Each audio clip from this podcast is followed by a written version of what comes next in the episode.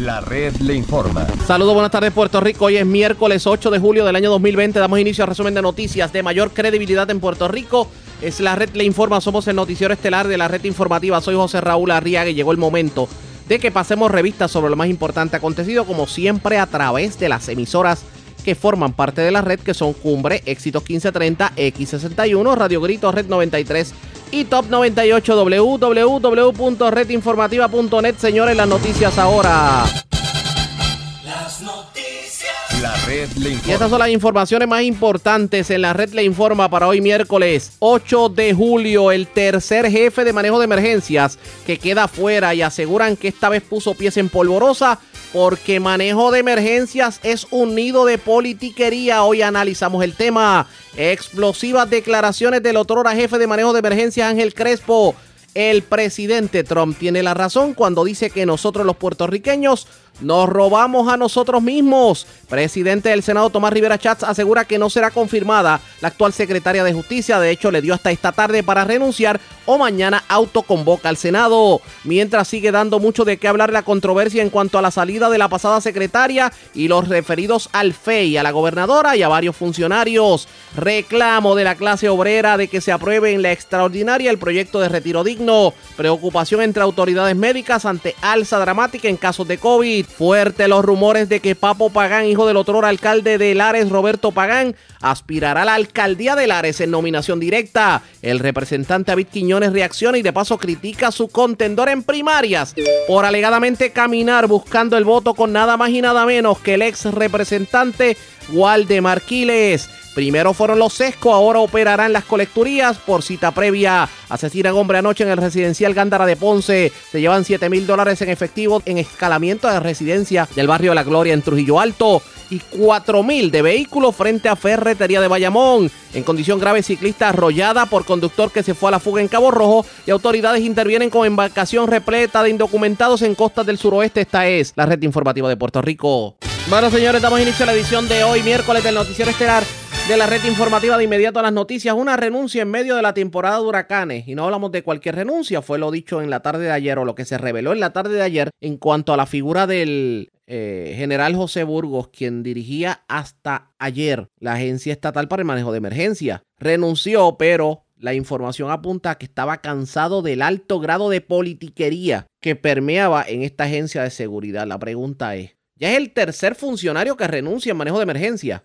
Mientras tanto, estamos en medio de una temporada de huracanes, eh, matizada de pandemia y en año eleccionario. Vamos a analizar este asunto. Yo tengo línea telefónica al otrora jefe de manejo de emergencias y administración de desastres. Digo, ha corrido todas las bases porque corrió bomberos, corrió cuanta agencia de seguridad usted se puede imaginar. Hablamos de Ángel Crespo. Crespo, buenas tardes. Bienvenido a la red informativa.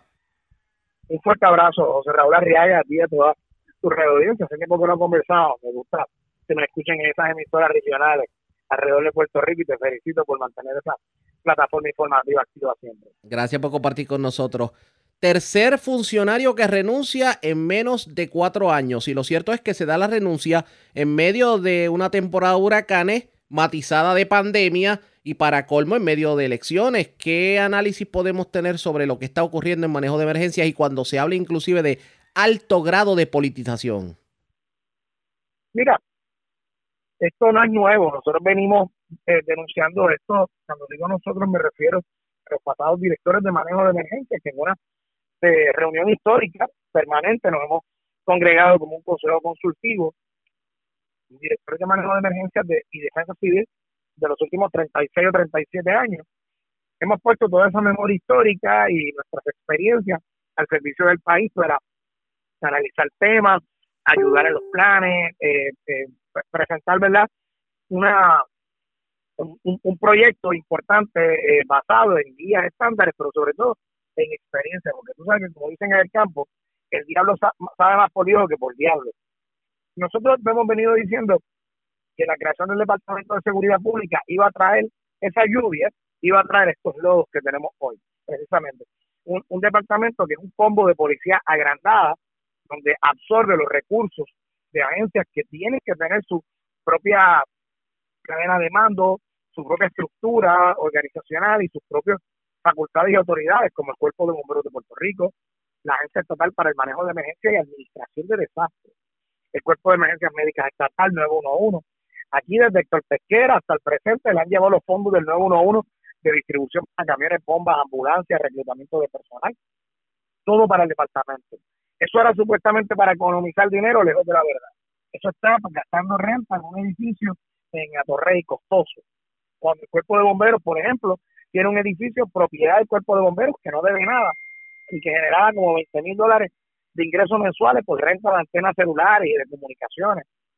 esto ha sido el cuento de no acabar. Este departamento creó serias, eh, no quiero usar la palabra obstrucción, quizás es otro, otro creó serias, serias dificultades para que se desdoblaran los planes estatales con todos sus anejos durante el huracán María y hubo que establecer un dual status command y traer un general eh, del ejército a correr esto aquí por los primeros 20 días en el periodo crítico y el Guardia Nacional quien de facto ha tenido que hacer gran parte de los trabajos en emergencia. Bueno, tú has visto que me han contratado a mí para controlar incendios, que, que, ha sido incapaz el, el, departamento y tienen que traer una opinión experta para levantar un Incident Action Plan. O sea, eso, mira cómo todo incide en esto. Y lo segundo, que llevaron la mayor parte del personal de la agencia estatal, que mucha gente no entiende esto, pero la agencia de manejo de emergencias es una agencia coordinadora, que es lo más que tú necesitas en un desastre. Y eso no ocurre bajo una casualidad. Eso bajo el predicamento de una doctrina federal, de una legislación y de unos fondos que se llaman el EMPG, el Emergency Management Performance Grant. Ese, ese proyecto de dinero paga los sueldos de mucha gente allí y lo han movido todo al Departamento de Seguridad Pública. De hecho, tenemos información de que FEMA envió ya una comunicación diciendo, que ustedes no pueden hacer eso. Y Bulgo se ve en esta disyuntiva y claro está, también él cometió una indiscreción, porque que decirlo, yo lo aprecio un montón, pero él no debió meterse en el proceso de comprar nada durante la pandemia. Él comete un, un error de juicio administrativo que le está costando probablemente un señalamiento porque el director de manejo de no tiene que comprarle nada a nadie. Así que todo eso incidió en esto y como bien dijiste, estamos en una temporada de huracanes matizada con el COVID, unas fallas sísmicas muy activas en el suroeste de Puerto Rico, sequía, que los planes de sequía, Acueducto tiene un problema operacional, pero eso es una emergencia. Así que también hay que trabajarlo de allí. Así que mi hermano, te suelto la palabra ahí por lo que quieras preguntarme, pero un poco, ¿verdad? Presento todo ese cuadro para que la gente entienda. Lo que pasa es que con el, con el cuadro que usted ha presentado, todo tiende a indicar que esta administración simplemente eh, olvidó lo más básico dentro de manejo de emergencias, que es precisamente el atender las emergencias, el que la agencia estuviera preparada para eso. Y parecería que aquello que escuchábamos en María, de que no estaban totalmente preparados, que inclusive la red de, comunicaciones se había caído dentro de la agencia, que la coordinación era cero, parecería que el tiempo está demostrando que así ha sido y nada se ha hecho en todo este tiempo. Completamente de ha sido el problema.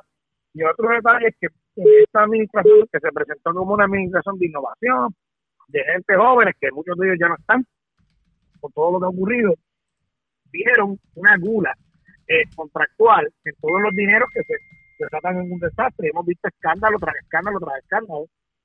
Eso pasa en desastres, declaraciones de desastre mayor, donde hay procesos expeditos para comprar contrataciones de bienes y servicios. Y aquí quitaron el apellido de la agencia, la Agencia Estatal de Manejo de Emergencia, el apellido Administración de Desastres esta administración del desastre se lo quitaron a la agencia y han creado un embeleco eh, burocrático, que es el famoso COR 3 este, que lo que hace es ponerle cortapisas a los fondos de recuperación en los municipios. Y lo triste de esto, José Raúl. O, o perdone que le interrumpa, o, desviar los fondos para, para algunos lugares en donde no deben llegar los fondos, ya sabe a qué me refiero. Correcto, entonces es una pena y, y esto debe indignar a todos puertorriqueños ver que esos dineros están en Puerto Rico y en esto voy a decir algo un poco fuerte, señores, que, tu programa queda grabado. Pero lamentablemente el presidente Donald Trump tiene toda la razón cuando dice que los puertorriqueños nos robamos a nosotros mismos. O sea, qué pena que un presidente que tiene un discurso tan corrosivo, tan racial, uno tenga que darle la razón en ese aspecto. Porque con los dineros que se han enviado, y cuando él dice el número de 91 mil millones, no es que él ya envió o el Congreso y el Tesoro enviaron 91 mil millones es que la recuperación de María a largo periodo, todo lo que son las categorías A la E del programa de asistencia pública, el rehacer el sistema eléctrico, el, el, el- todos los trabajos y los proyectos de mejoras que se van a llevar a cabo, va a ser un número de muchos billones, de miles de millones de dólares.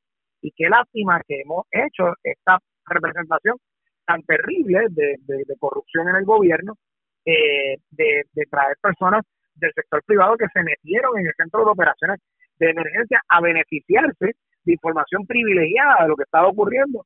Es verdaderamente vergonzoso. Yo creo que Bulbo pues se va con esa frustración y lo dejó ver, ¿no? Mira, aquí está la política metida. Yo creo que fue hasta elegante la manera que lo digo.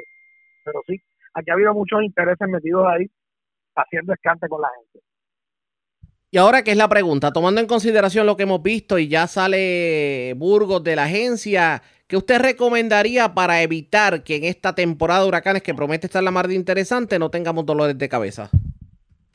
Mira, lo primero que hay que hacer es llevar un discurso elevado, contundente, amplio y con penetración a la comunidad.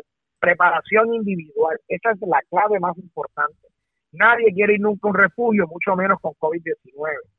Así que ya usted debe comenzar a identificar dónde usted se refugiaría si vive en una zona costera, en una zona vulnerable a, la marejada ciclónica, si, cómo son las condiciones estructurales de su hogar, si usted vive en una casa de madera, en una casa de cemento, eh, cómo están las condiciones de los operadores de ventana, las puertas, los herrajes, si usted tiene tormentera, cuánto abasto de agua usted es capaz de almacenar por cuántos días para cada miembro de su familia, cuántos alimentos no perecederos y si cumplen con las necesidades nutricionales de todos y la salud de cada uno, cuántos medicamentos recetados, si usted toma medicamentos para condiciones de mantenimiento como pueda ser diabetes, hipertensión, epilepsia, medicamentos para dolor, alergia, dolores de estómago eh, y cualquier otra condición respiratoria eh, over the counter.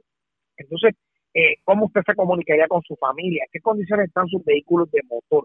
¿Cómo están sus finanzas en este momento? Hay que hablarle a la gente de preparación, preparación, preparación y más preparación. La temporada es 60% por encima de lo normal, lo que quiere decir que va a haber más huracanes de lo que frecuentemente ocurren. Pudieran ocurrir de 3 a 6 extremos. Si van a llegar o no, eso no lo podemos predecir, ¿verdad? Según se vayan formando, cada uno se investigan y vamos, ¿verdad? Sí, mo- monitoreando las trayectorias y, y los pronósticos.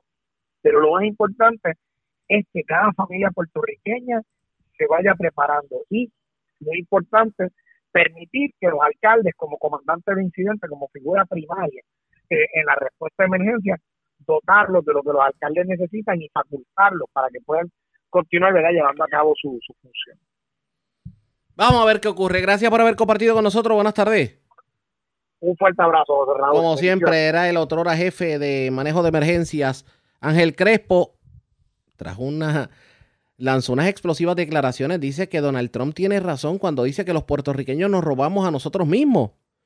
Y asegura que esto de la politización en manejo de emergencias lo vienen denunciando desde hace años y nadie le pone el cascabel al gato. ¿Qué terminará ocurriendo? Pendientes a la red informativa. Presentamos las condiciones del tiempo. para Vamos de inmediato al informe sobre las condiciones del tiempo. La mañana estuvo nublada y lluviosa para muchos sectores de Puerto Rico.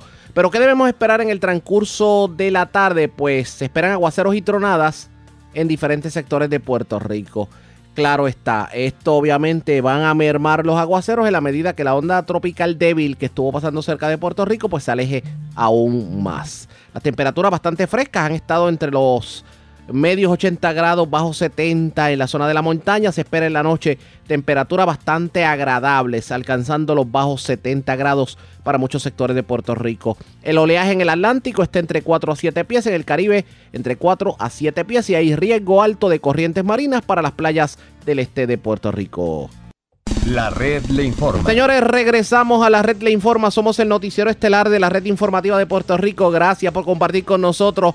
Mientras el país se cae en canto, hay diversas organizaciones sindicales que están convocando a una marcha. Y lo cierto es que esta marcha tiene que ver con el proyecto de retiro digno y las razones que justifican este proyecto de retiro digno. Este proyecto, de hecho, se quedó enganchado en medio de la sesión pasada y lo que se espera es que pueda ser incluido en la extraordinaria. Yo tengo línea telefónica, líder sindical Emilio Nieves. Vamos a hablar sobre el particular. Saludos, buenas tardes, bienvenido. Eh, saludos, Ariaga, a ti, a toda la audiencia que siempre te acompaña. Gracias por compartir con nosotros. Bueno, el proyecto de retiro digno, todo el mundo tenía la esperanza de que se aprobara. Ya ustedes saben lo que ocurrió. ¿Por qué la marcha y qué ustedes pretenden lograr con la misma? Pues mira, este, los antecedentes de este proyecto están en que el 8 de junio, como expresamos en la conferencia de prensa, el 8 de junio, eh, se aprobó unánimemente este proyecto que protege las pensiones de tres sistemas de retiro, maestro, judicatura y gobierno central, que es el más grande del país. El 18 de junio, la gobernadora, en su mensaje ante la legislatura y el país, anunció su endoso a este proyecto. ¿Y qué pasó? El 25 de junio, el último día de la sesión legislativa, el proyecto eh, estaba en discusión y pasó a conferencia legislativa. El día 30, que era el último día, tiene una enmienda del presidente del Senado que impide que se llegue a acuerdo entre Cámara y Senado para aprobar el proyecto.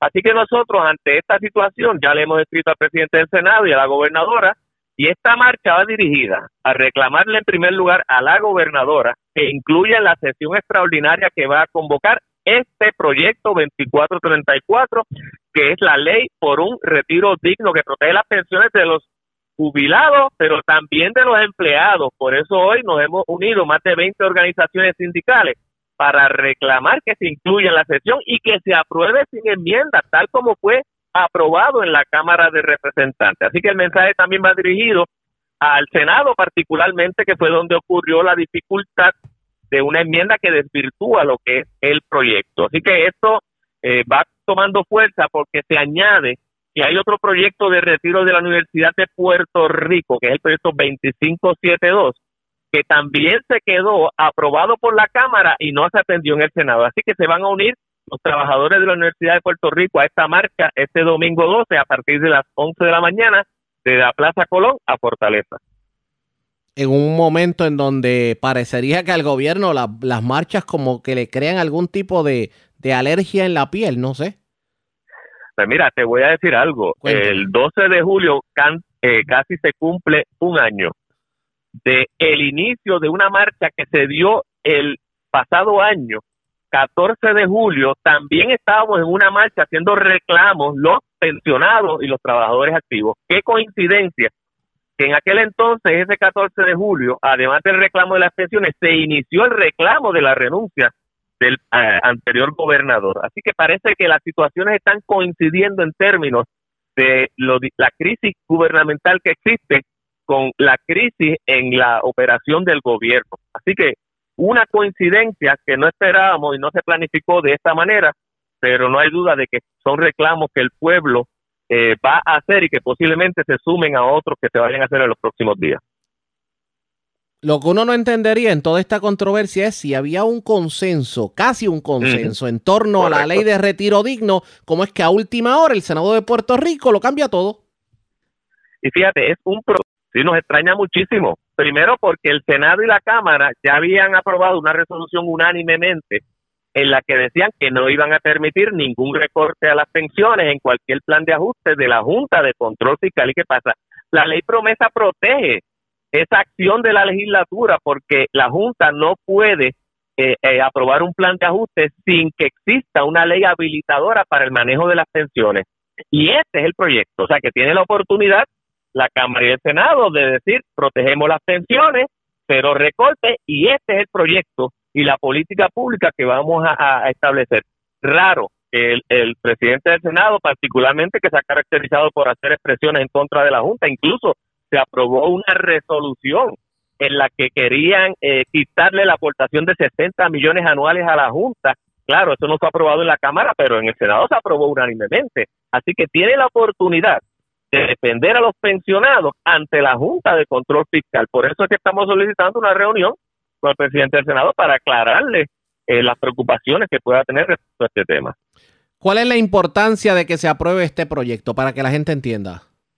La importancia de este proyecto está en que estamos hablando de una amenaza de la Junta de Control Fiscal eh, de recortar las pensiones y que ha anunciado que lo va a posponer para el próximo año. Nosotros queremos detener, descartar esa amenaza de recorte de las pensiones. ¿Qué pasa? Si tú recortas las pensiones a los actuales jubilados, también se las vas a recortar a los que hoy son trabajadores activos. Así que la importancia de ese proyecto es que protege la pensión de 170 mil jubilados del gobierno de Puerto Rico, porque eso incluye agencias, corporaciones públicas y municipios. Yo creo que muchos empleados municipales no se han dado cuenta de que este proyecto protege sus pensiones y además eh, de 170 mil jubilados actuales protege pues precisamente a estos empleados públicos que son cerca de 120 mil en agencias, corporaciones y municipios como ya te dije. Así que tiene la importancia de darle estabilidad porque se crearía un fideicomiso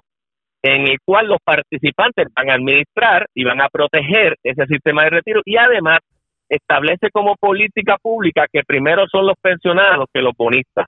Es decir, que primero es el pueblo el pago de deuda. Y eso es parte de lo que contiene este proyecto que está elaborado y tiene 200 páginas eh, y que tiene elementos técnicos, pero que parten de lo que establece la propia ley promesa. Así que e incluso está a prueba, por así decirlo, de que le impugne la Junta porque la política pública sobre este tema la establece la legislatura y el Ejecutivo. Por eso es que la Cámara lo aprueba unánimemente y la gobernadora lo endosa. Así que el presidente del Senado va a tener que especificar cuáles son sus objeciones porque realmente sus expresiones públicas han sido muy genéricas y no ha especificado a qué, a qué obedece su objeción en un, en un aspecto, porque no es en todo el proyecto, en un elemento del proyecto, pero que lo desvirtúa. Bueno, vamos a ver qué ocurre en este sentido, definitivamente. Tomando, de hecho, aprovecho que lo tengo en línea telefónica, tomando en consideración que ya lo que resta es la extraordinaria, las primarias y las elecciones. Si usted fuera a analizar lo que han sido estos cuatro años de administración nuevo progresista en cuanto a la lucha obrera, ¿qué me dice sobre el particular? Pues mira, en este cuatrienio se le ha dado continuidad a una agenda que estableció el Partido Popular en el cuatrienio anterior, de ir recortándole derechos a los trabajadores. Fíjate que congelar, por ejemplo, el mecanismo de convenios colectivos y la negociación de cláusulas económicas, eh, las congelaron, al igual que hizo el Partido Popular el, con la ley 66 en el cuatrienio anterior. Este gobierno le ha dado continuidad a eso.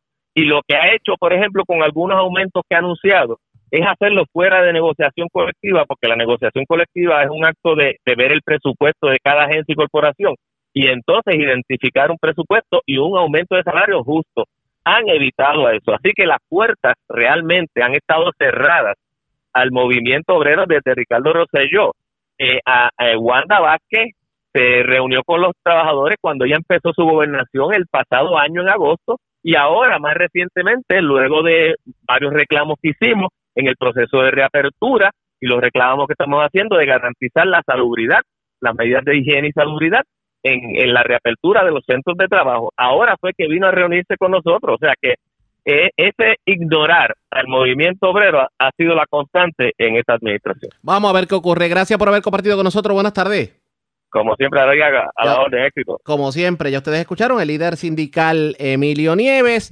La manifestación será el próximo sábado y lo que se pretende es reclamar que la próxima extraordinaria se apruebe de una vez y por todas, eh, de una vez y por todas este proyecto de retiro digno tomando en consideración que la Junta de Control Fiscal lo menos que quiere es proteger el retiro a los trabajadores de la clase pública, así que hay que ver qué va a ocurrir. Ustedes pendientes a la red informativa. La red le informa. Vamos a una pausa y cuando regresemos en esta edición de hoy del noticiero estelar de la red informativa de Puerto Rico, el presidente del Senado, Tomás Rivera Chats, asegura que no será confirmada la actual secretaria de Justicia. Obviamente tenemos que analizar todo lo que tiene que ver con lo que ha ocurrido desde el viernes hasta hoy y claro, también tenemos informaciones en, de otros temas. Van a abrirlo las colecturías, pero por cita. Y escuche esto, señores. Fuertes, pero fuertísimos los rumores de que Papo Pagán, el hijo del otro alcalde de Lares, Roberto Pagán, va a aspirar. Ha decidido aspirar en esta primaria del 9 de agosto bajo nominación directa o lo que todos conocemos como el writing. Hablamos de eso luego de la pausa. Regresamos en breve.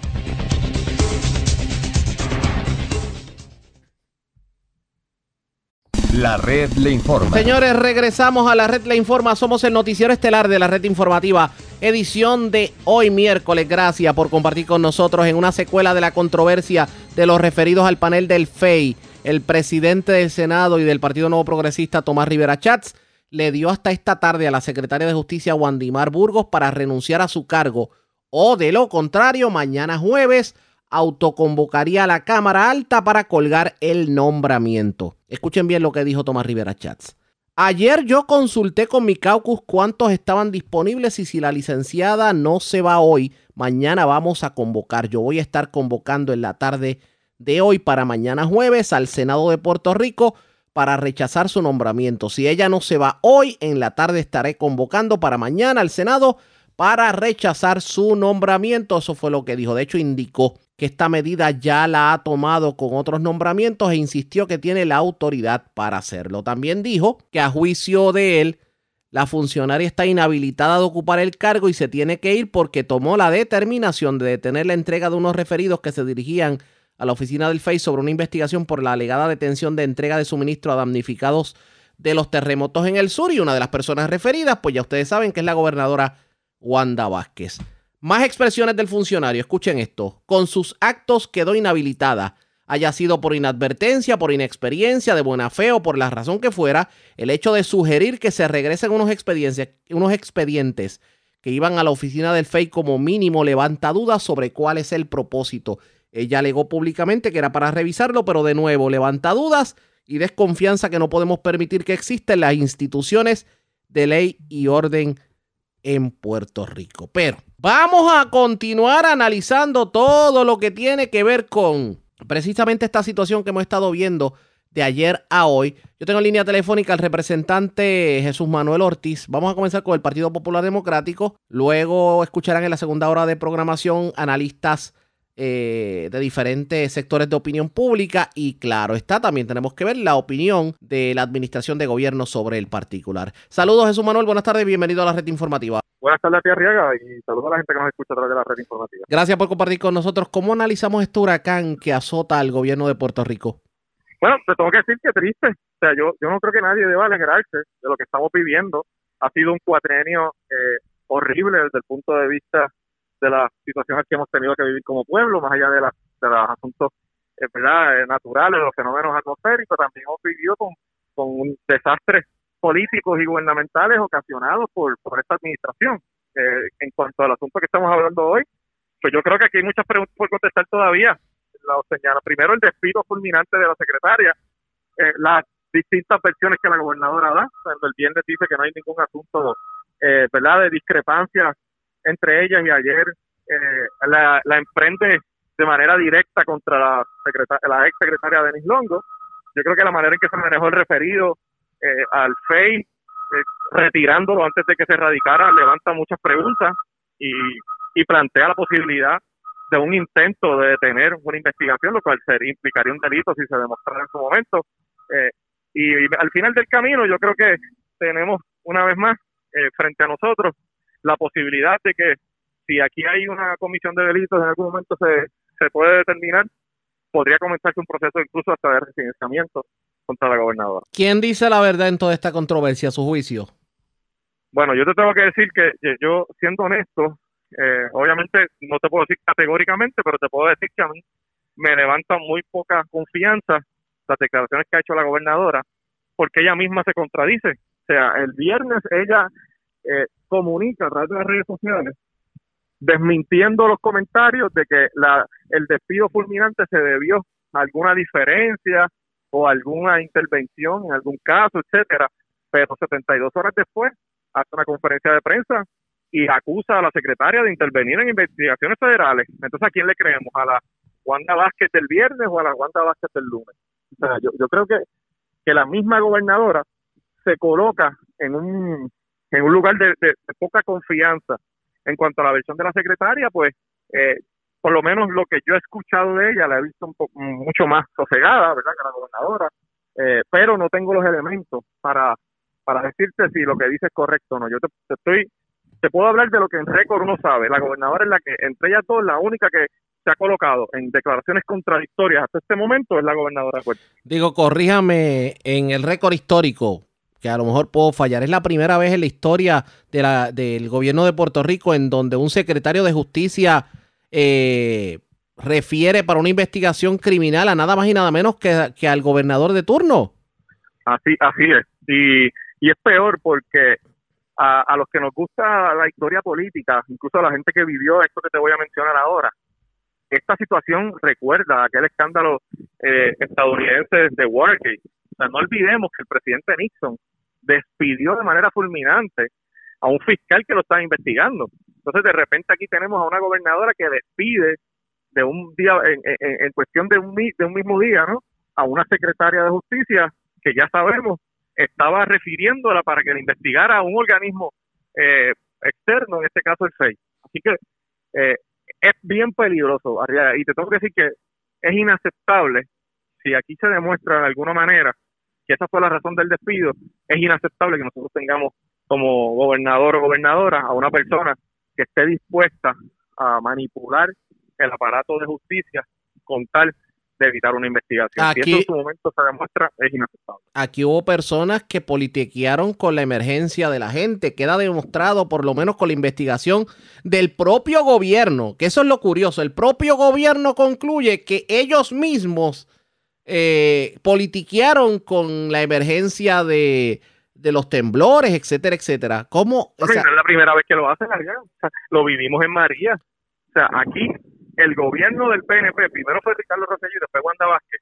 utilizó las dos emergencias grandes que hemos tenido para tratar de sacar provecho político. Los vagones de suministro, aquel escándalo, eh, lo que lo, lo ocasionó fue la intención del gobierno de montar estructuras paralelas en algunos municipios donde había alcaldes populares para que sus candidatos del PNP fuesen las personas que repartieran los suministros y estuvieron dispuestos Eso- a esconderlos, eso a no- negarle la información a los alcaldes. Representante. Eso lo podemos dejar estipulado. Lo que pasa es que no hubo un departamento de justicia en ese entonces Ah, bueno. que dijera que estaba. Es más, y curiosamente, ¿quién era la secretaria de justicia?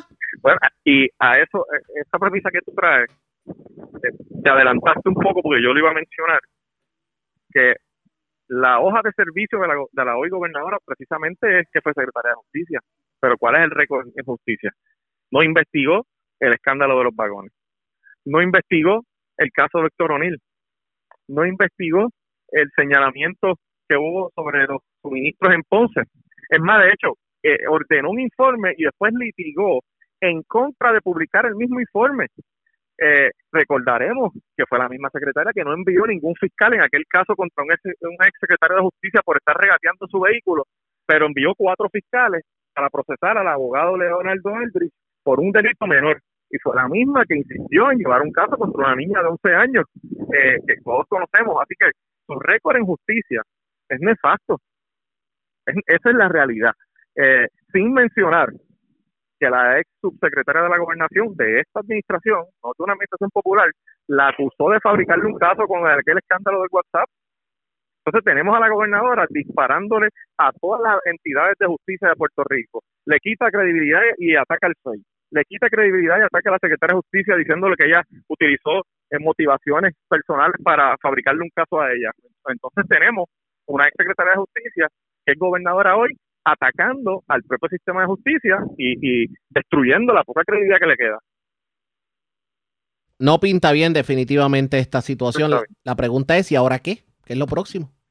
Bueno, yo, yo lo que esperaría, primero, de, la, de los organismos de investigación, en este caso el FEI, yo esperaría que, eh, dada la importancia de estos referidos, se muevan con celeridad. Lo hagan de manera responsable, por supuesto, el país pueda confiar en esa investigación, que tenga el resultado que realmente sea el correcto, no, no que le impute a nadie nada que no haya hecho, pero de la misma manera que no oculte ni a Mapuche en ningún caso, ninguna violación que alguien sí haya cometido. Así que deben moverse con celeridad en cuanto a los organismos legislativos. Aquí hay, a mí me parece, justificación para poder comenzar un proceso de investigación de posible residenciamiento. O sea, el proceso de residenciamiento no es un tribunal, es un proceso político, es un proceso eh, en el cual no se tiene que demostrar más allá de dudas razonables la comisión de un delito, sino demostrar o verificar, investigar si hubo alguna conducta eh, impropia, inmoral, antiética eh, o de alguna manera que caiga dentro de las posibles causales de residenciamiento. Eh, así que aquí varias varias instituciones tienen un deber que cumplir. Veremos a ver si cumplen con su responsabilidad. Vamos a ver lo que ocurre. Gracias por compartir con nosotros. Buenas tardes. Gracias a ti, Ortega, siempre- Como siempre, el representante Jesús Manuel Ortiz. De hecho, este análisis va a continuar en la segunda hora de programación. Así que ustedes pendientes a la red informativa de Puerto Rico, que definitivamente le vamos a dar más información sobre el particular. Antes de ir a la pausa, tenemos una noticia de último minuto. Último minuto. Señores, escuche esto. El ex juez federal José A. Fusté renunció como miembro del Consejo Asesor para el Manejo de Programas Federales destinados a vivienda del gobierno de Puerto Rico. Fuentes gubernamentales indicaron que Fusté le envió la carta a la gobernadora Wanda Vázquez en donde informa su determinación. Ustedes recordarán que el pasado 3 de febrero la gobernadora había nombrado al juez Fusté como parte de este cuerpo asesor. Y claro, ¿cuál es la justificación? Escuchen esto. La cadena de sucesos recientes que comenzó con la controversia sobre las pruebas de COVID, las renuncias del secretario de Salud Rafael Rodríguez Mercado, de la subsecretaria Conchi Quiñones del Hongo y ahora la renuncia de la secretaria de Justicia me han causado gran incomodidad y tristeza. Imagínense lo difícil que es encontrarse en una situación así donde se puede poner en duda la lealtad y el compromiso contra- contraído cuando uno se encuentra en medio de conocidos y habiendo surgido entre ellos controversias insalvables. Ahora puede pensar que hay lealtades encontradas y claro, él dice que no puede, no puede mantenerse en un lugar de esa forma. Anda pa'l cara. Nada más y nada menos que el ex juez Fusté le renuncia a la gobernadora Wanda Vázquez a un grupo asesor precisamente por lo que ocurrió con, con, las- con Longo, con su hija, etcétera, etcétera, etcétera. Pendientes a la red informativa que vamos a estar dando más información sobre el particular. Antes hagamos lo siguiente. La red le A la pausa cuando regresemos las noticias del ámbito policíaco más importantes acontecidas. Regresamos en breve con más. La red le informa. Señores, regresamos a la red Le Informa. Somos el noticiero estelar de la red informativa edición de hoy miércoles. Gracias por compartir con nosotros. Vamos a noticias del ámbito policíaco. Comenzamos en el sur de Puerto Rico. Una persona fue asesinada en el residencial Gándara de Ponce. Además, una persona fue secuestrada y fue víctima de robo también en Ponce. Esta fue abandonada en un motel de la localidad. También una persona pues resultó herida de bala aparentemente mientras manipulaba un arma de fuego en una farmacia de Ponce. Luz Morel, oficial de prensa de la Policía en el Sur, con detalles. Saludos, buenas tardes. Sí, muy buenas tardes a todos. A eso de las 11 y 7 de la noche, fue re- del 7 de julio, fue reportado un asesinato, esto en el residencial José N. Gándara en Ponce, según información recibida por personal de centro de mando, que inicialmente fue reportado unas detonaciones en el mencionado lugar. Posteriormente se informó que un hombre resultó herido de bala y fue transportado por un ciudadano al Hospital San Lucas de Ponce. Este fue identificado por la policía como el joven Wesley Rivera Pérez, de 19 años, quien recibió asistencia médica por la doctora Pérez de la mencionada institución hospitalaria y certificó el fallecimiento del mismo, diagnosticando múltiples heridas en diferentes partes del cuerpo. Se informó que estos hechos ocurrieron frente al edificio 12 del mencionado residencial. La investigación del caso está a cargo del agente José García de Homicidio en unión a la fiscal Camila Soto. Eh, además, eh, el traslado del cuerpo sería este, efectuado por el personal de negociado de ciencias forenses. Además, fue reportado un incidente de robo de auto, esto mediante carjacking y secuestro, esto en la carretera 14, área de los predios del estacionamiento del centro comercial Walmart. Según la información recibida, eh, nos indican que fue entrevistada la señora Muñiz, donde ésta alegó que mientras se disponía a abordar el vehículo Mitsubishi modelo Lancer del año 2011 y el cual se encontraba en el área de estacionamiento, se les acercó, se le acercó un individuo y mediante amenaza con un arma blanca le indicó que arrancara y la llevó hasta una sucursal del Banco Popular donde la obligó a que ésta dispusiera de 500 dólares. Acto seguido la llevó hasta un motel ubicado en la carretera 505 donde pidió una cerveza y posteriormente le llevó 200 dólares adicionales que ésta tenía y documentos personales, marchándose del lugar en el vehículo de la perjudicada. Al lugar se personaron los agentes Luis Dávila de la edición de robo y Domingo Núñez de servicios técnicos, quienes hicieron cargo de la recopilación de evidencia y fotos para la investigación correspondiente. Se le solicita la ayuda de los ciudadanos de poseer alguna información que pueda ayudar al esclarecimiento de, de este y de estos otros incidentes o puede identificar a este individuo, se puede comunicar de manera confidencial al 787-343-2020 o a la comandancia de Ponce al 787-284-4040 con la división de robos de, perteneciente al Cuerpo de Investigaciones Criminales de Ponce. Además tenemos un incidente desgraciado, esto eh, donde un hombre resultó herido de bala mientras realizaba labores de seguridad en el establecimiento Farmacia Gabriela, ubicado en la avenida Roosevelt en Ponce, según se nos informó al ser entrevistado el señor José Castro Figueroa, de 48 años, quien tiene arma de fuego, pistola Smith Wesson, calibre 9 milímetros, para la cual posee licencia de portación. Este alegó que mientras se encontraba ejerciendo en el lugar, se dispuso a sacar el celular de su bolsillo, el cual se encontraba en la parte posterior, lado derecho, efectuándose una detonación y es cuando resulta con una herida en el área del glúteo con salida en muslo lado derecho.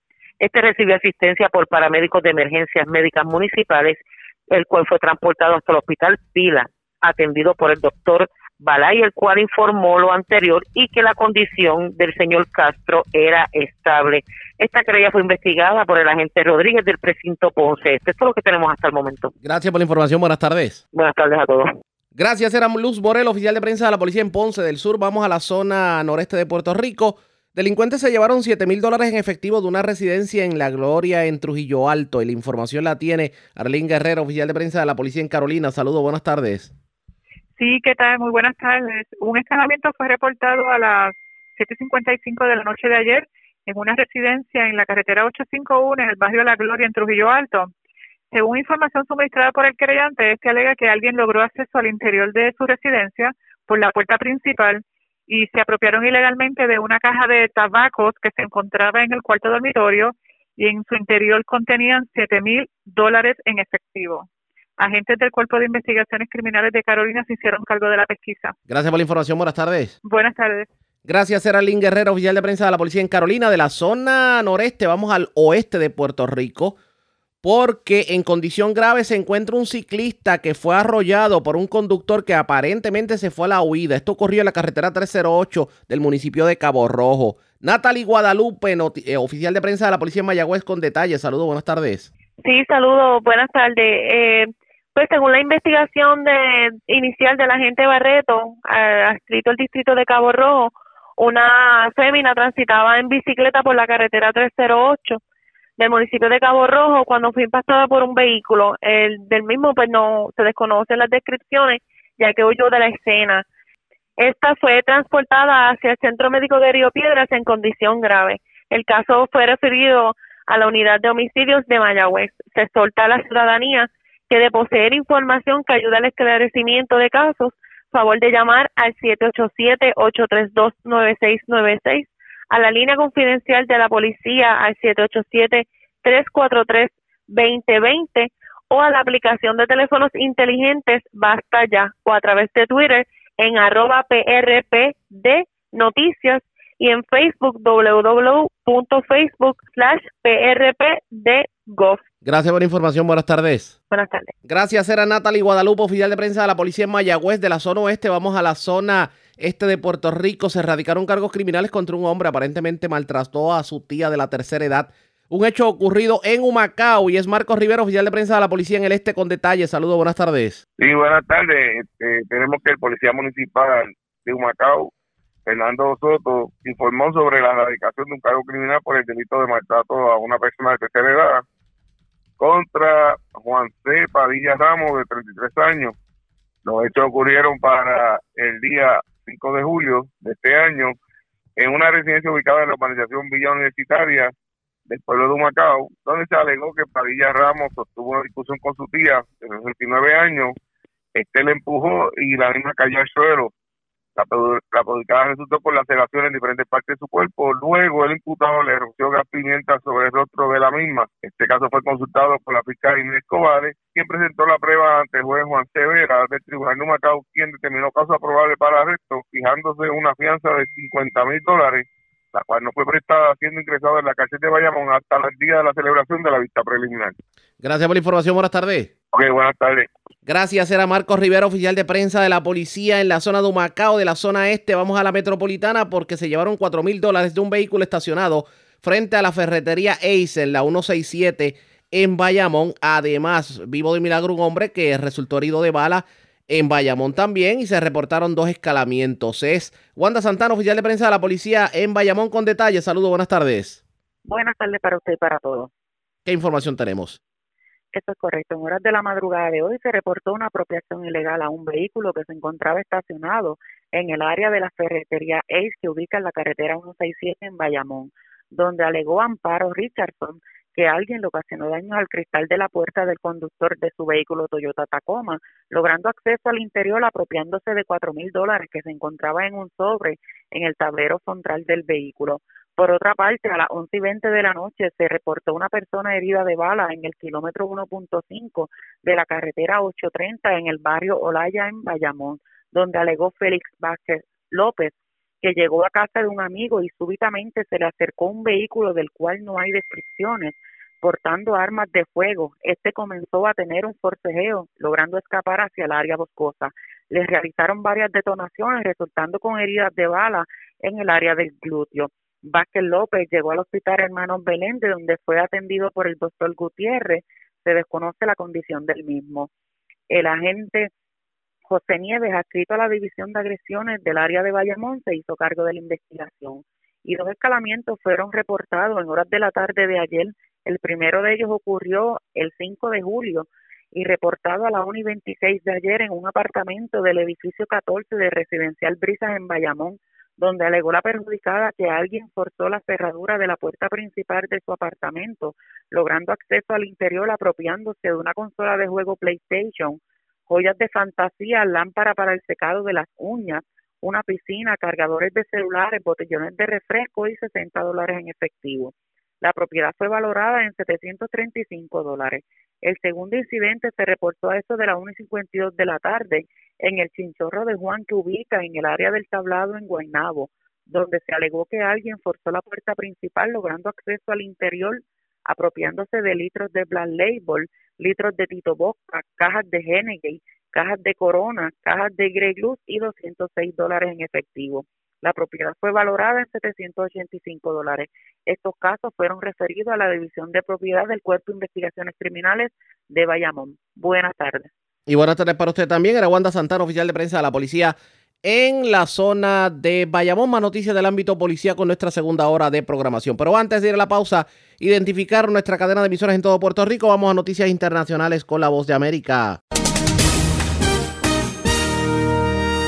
Este es un avance informativo de la voz de América. Desde Washington les informa Henry Llanos. A pesar del significativo repunte de casos de COVID-19 que registra Estados Unidos en estos momentos, el presidente Donald Trump subrayó el martes la importancia de volver a abrir las escuelas y aseguró que su administración presionará a aquellos gobernadores que se opongan a hacerlo.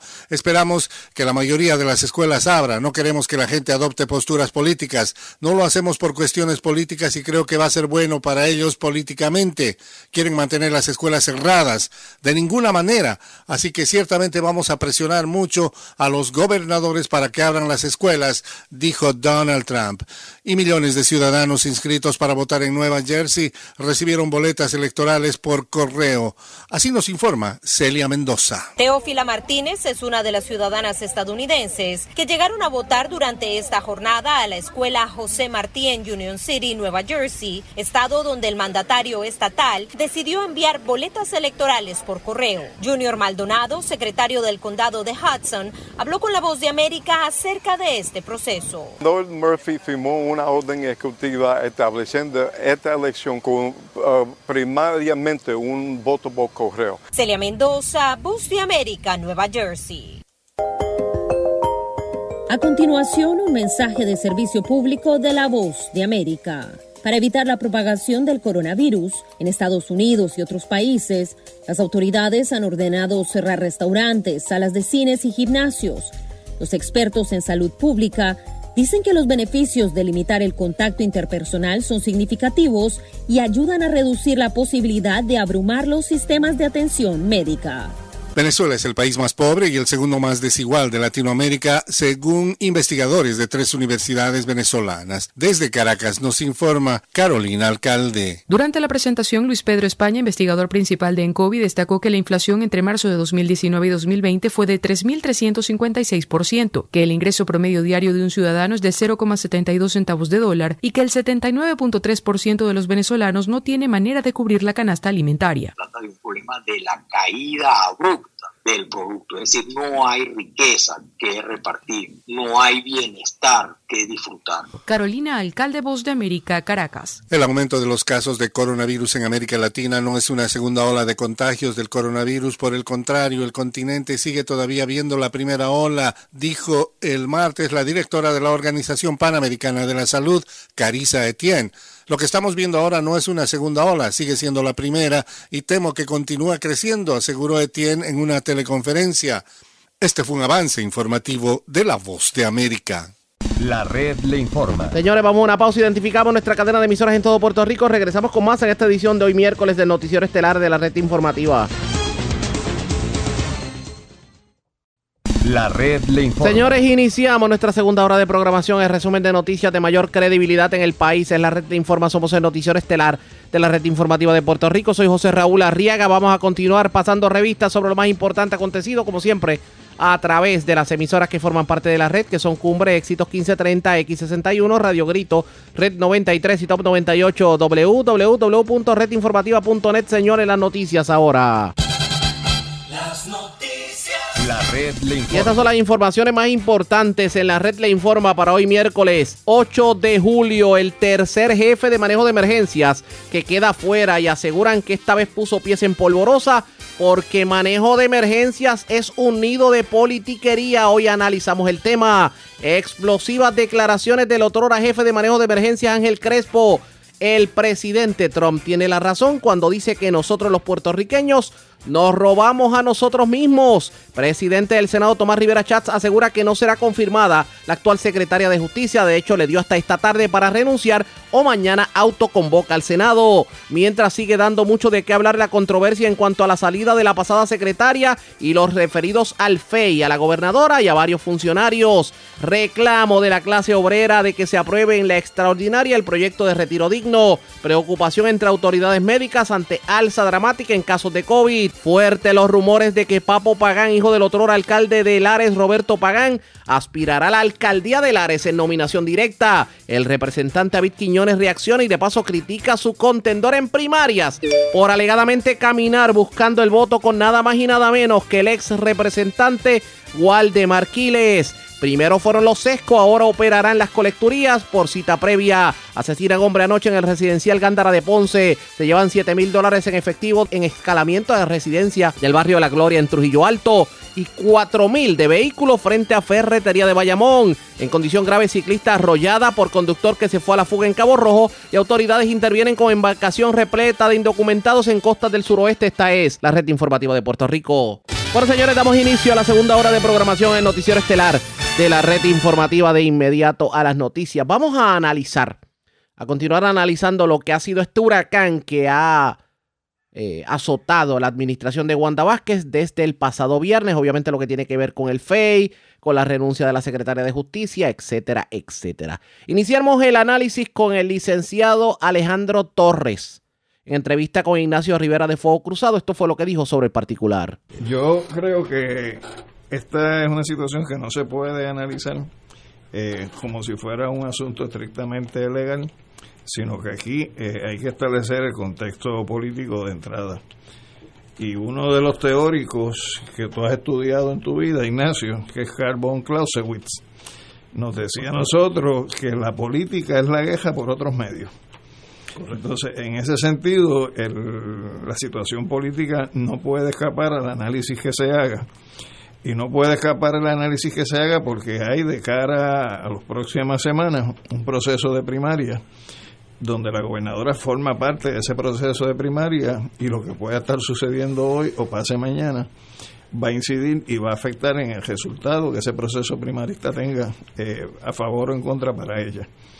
Y en ese sentido, en la conferencia de prensa que ella dio en día de hoy, en una de las intervenciones que ella hace al final de la misma, la gobernadora, hace énfasis y señala y básicamente denuncia al presidente de la Cámara de Representantes y a las personas alrededor de él como parte de una especie de conspiración política en perjuicio de ella, aprovechando la coyuntura de las primarias que se van a llevar a cabo. Y tampoco tú puedes sacar del contexto lo que fueron las expresiones de la comisionada residente, que básicamente es estimulando a que se inicie un proceso de investigación contra la gobernadora o lo que es la expresión eh, del presidente de la Cámara de Representantes, también abriendo la puerta a que ese proceso de investigación se dé y también el caso de Pierre Luisi, que es el candidato opositor de la gobernadora en esta contienda, indicando que se debe investigar también toda la situación y el entramado en el cual está involucrada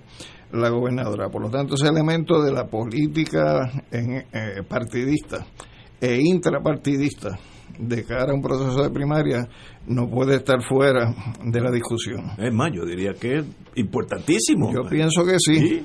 Entonces, lo segundo, yo creo que ya hay un elemento que macula las actuaciones de la secretaria de Justicia designada, la licenciada Wendimar Burgos, porque es ella la que aparece siendo nombrada en caliente, básicamente simultáneamente con el despido de la anterior secretaria de Justicia, está su designación y está el mandato que sale desde la fortaleza, donde la persona que va a ir a entregar el referido del Departamento de Justicia a la oficina del fiscal especial independiente, en el camino se le da la contraorden de que regrese. Por lo tanto, hay un ejercicio en el cual se paraliza un trámite donde aquí no hay ninguna premisa que vale que un secretario de justicia designado tiene un poder para revisar las actuaciones de un secretario de justicia saliente. Y si tenemos una situación donde tres fiscales que se les encomendó la investigación producen un informe y el, informe sale de la Secretaría de Justicia, pues eso es como una flecha que tú disparas desde el arco, tú no la puedes parar en el aire, tú tienes que esperar que la flecha llegue a su destino.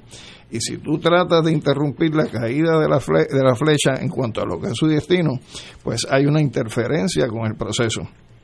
Más aún cuando tú en la conferencia de prensa de hoy escuchas a la gobernadora revirtiendo la directriz que había impartido la secretaria de Justicia designada, lo que quiere decir que en efecto esta licenciada, Wandimar Burgos, sí paralizó el proceso de referido eh, al fiscal especial independiente, por lo tanto ya está maculado eh, el proceso. Y ya hay una intervención también indebida de parte de la gobernadora, independientemente pueda o no pueda tener mérito su señalamiento que la secretaria saliente debió inhibirse estando involucrada a su mamá dentro de un referido previo que había hecho la Comisión de Salud de la Cámara de Representantes con relación a las pruebas COVID. Y, e independientemente el asunto sobre el cual sea el actual referido al FEI, que tiene que ver con los almacenes de Ponce, que también involucra al actual secretario de Estado, pues me parece que independientemente de una cosa o la otra, pues sí hay un nivel de intervención que es indebida, un nivel de intervención que no debió haberse dado y realmente lo que debió haber eh, tenido como resultante fue que el asunto llegara al FEI, el FEI haga la investigación que tenga que hacer y determine si hay mérito o no en lo que señala el informe del Departamento de Justicia. Por lo tanto, yo creo que aquí sí hay eh, intervención indebida de la gobernadora, de la secretaria de Justicia que ha sido designada y en ese sentido, pues lo que tú acabas de indicar, que es que ahora, por órdenes de la gobernadora, se envíe el informe, pero la prueba documental que lo sostiene se aguanta. Pues eso eh, no huele bien. Este, me parece que aquí en el país, cuando se analiza la política, pues los que tratamos de acercarnos de alguna manera al análisis de esta discusión, no lo hacemos con dientes de leche o sea, aquí no hay este, niños en este análisis. aquí eh, situaciones de esta naturaleza, pues realmente a mi entender eh, lo que reflejan es un pobre desempeño, pero incluso más allá de un pobre desempeño, un desempeño que puede estar rayando lo que pudiera ser una conducta delictiva. Eh, tanto por parte de la gobernadora al interferir con un proceso como parte como también de parte de la secretaria de justicia designada la licenciada Burgos en ordenar paralizar el envío de un informe que ya estaba avalado por la firma de tres fiscales que fueron los que hicieron la investigación y recomendaron ese referido a la oficina del fiscal especial independiente. Eso fue lo que dijo el licenciado Alejandro Torres, pero el profesor Julio Muriente también tuvo la oportunidad de hablar sobre el tema y vamos a escuchar su análisis. Una situación que tiene varios rostros que se entrelazan. Eh, uno de ellos es la dimensión legal. Alejandro ha, se ha hecho un acercamiento a ese aspecto. Esta mañana escuchábamos a la gobernadora eh, montar una defensa de su gestión. Eh, golpeando duramente a la secretaria de Justicia saliente, o renunciante o expulsada, eh, porque había cometido unas irregularidades al no inhibirse en unas investigaciones. Pero cuando trae a colación entonces el asunto de la investigación del FEI, que ella misma impide que siga su curso a través de la secretaria entrante, resulta que la gestión que ella ha realizado al impedir el curso adecuado de una investigación que no es una investigación de la Secretaria de Justicia saliente en la soledad, sino que hay un cuerpo colegiado de fiscales que son los que evalúan cada caso y los que determinan que en efecto debe seguir su curso la investigación. Eso resulta ser mucho más grave en este análisis de la dimensión legal, mucho más grave que las irregularidades que haya podido cometer la secretaria de Justicia saliente. Y por eso esta tarde, en el debate que uno escucha en los medios de comunicación en el país, en lugar de estarse concentrando en que, ah, qué irresponsable fue la secretaria saliente porque efectivamente eh, se metió donde no debía, no, el debate es la barbaridad que comete la gobernadora cuando pretende detener una investigación del fiscal especial independiente los manejos que en cosa de horas se realizan con esta secretaria entrante que va y viene, va y viene, seguramente siguiendo eh, órdenes de fortaleza, y medio mundo ha tirado al medio a la gobernadora, incluyendo, interesantemente, al Senado de Puerto Rico, de quien todo el mundo decía que era aliada de Wanda Vázquez. Pues el Senado de Puerto Rico ha anunciado que se va a autoconvocar esta semana precisamente para impedir a toda costa que la secretaria entrante, la licenciada Wanda Iván Burgo, pueda ser eh, confirmada en su, en su cargo. Esa es, esa es una dimensión legal que va unida a una gestión gubernamental llena de desaciertos, pero sobre todo lo más inquietante de todo es ese afán de que prevalezca un sentido de impunidad de los actos de los funcionarios de gobierno. O sea, yo tengo licencia para hacer lo que me venga en gana, de la misma manera que esta mañana la gobernadora hablaba, eh, tratando de convencernos de algo que sabemos de sobra, de que ella no tiene por qué dar explicaciones cuando le pide la renuncia a un funcionario de confianza, lo que denotaba en ella debilidad más que fortaleza, por cierto. Pues de esa misma manera pareciera que ella y otros pueden disponer de la gestión gubernamental a su antojo. Pero hay otro elemento que es el que está pesando y es el que ha hecho de esto algo realmente un, un, lodazar, que es el que tiene que ver con la dimensión partidista.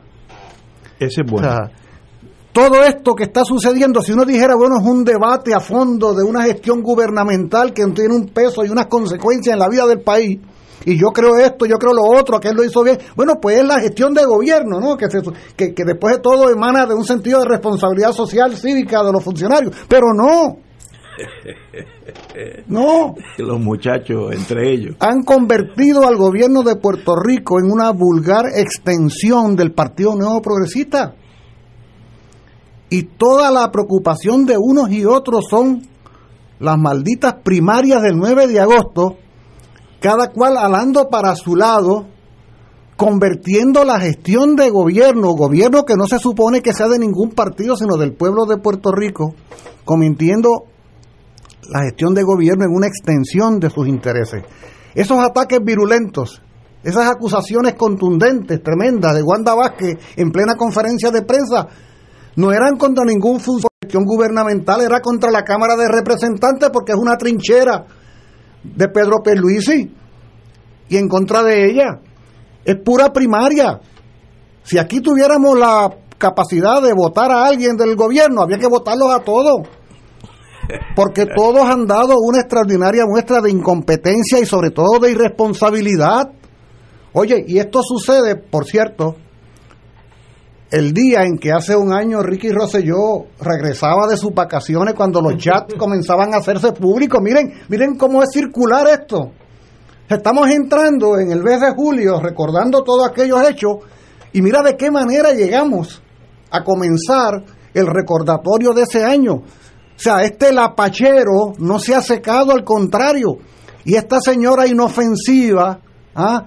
que no rompe un plato, se ha convertido en eje en eje de unas discordias, de unas violaciones de ley, probablemente de unas irregularidades, y aquí lo que hay es, completo diciendo, una extraordinaria desconfianza y un extraordinario desprestigio de parte del pueblo hacia la gestión de gobierno.